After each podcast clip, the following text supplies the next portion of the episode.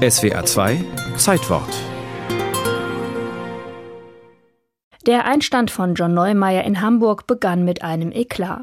John Neumeier übernahm die Kompanie von Peter van Dyck und wagte es als jüngster Ballettdirektor Deutschlands, die Verträge von 16 Tänzern und Tänzerinnen nicht zu verlängern.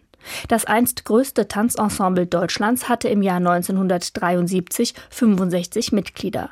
Lautstarker Protest war die Folge. Doch John Neumeier hatte eine Vision. In einem Interview sagte er damals, ich glaube, dass der Ballettdirektor den Kompanie, den er übernimmt, ein Gesicht gibt. Und es wäre meine Aufgabe, eine Kompanie so aufzubauen, dass man sagt, ah ja, das sind die Hamburger. Man muss wissen, dass dem Hamburg Ballett Anfang der 1970er Jahre nicht gerade ein guter Ruf vorauseilte.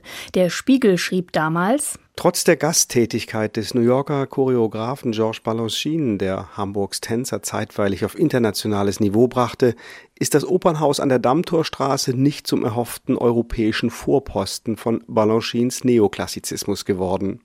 Es gilt heute eher als Standquartier einer Museumskompanie, die wie geschaffen ist, nur immer Giselle und Schwansee zu tanzen. John Neumeier war nicht der Wunschkandidat des damaligen Opernchefs Rolf Liebermann. Dieser sah Marcel Marceau, den Metzgersohn aus dem Elsass, als künftigen Ballettdirektor. Doch Intendant August Everding entschied sich gegen den Pantomimen und warb den jungen John Neumeier vom Frankfurter Ballett ab.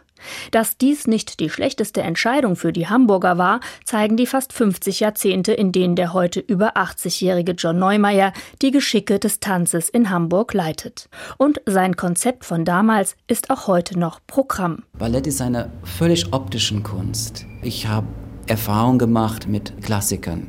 Denn ich stehe auf der Standpunkt, dass etwas nicht modern ist, nur weil es heute und jetzt in diesem Moment entsteht, sondern modern ist auch, wie ich über die Vergangenheit denke, wie ich der Fundus der klassischen Tanz für eine heutige Thema zum Beispiel benutzen würde. Doch trotz aller Bemühungen wehte dem damals jungen John Neumeier bei seinem Antritt ein scharfer nordischer Wind entgegen.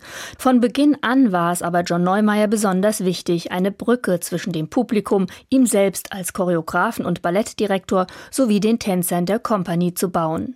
Das Eis brach nach seinen Erinnerungen aber erst, als er bei seiner ersten Matinee einer Ballettwerkstatt versuchte, dem Publikum die klassische Technik der Moderne zu erklären.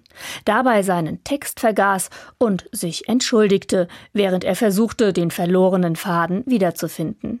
Noch im September 1973 fand der erste Ballettabend der Ära Neumeier in der Hamburger Staatsoper statt.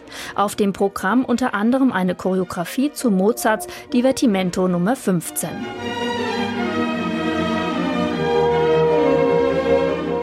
Im Januar 1974 zeigte John Neumeier dann seine Version von Romeo und Julia.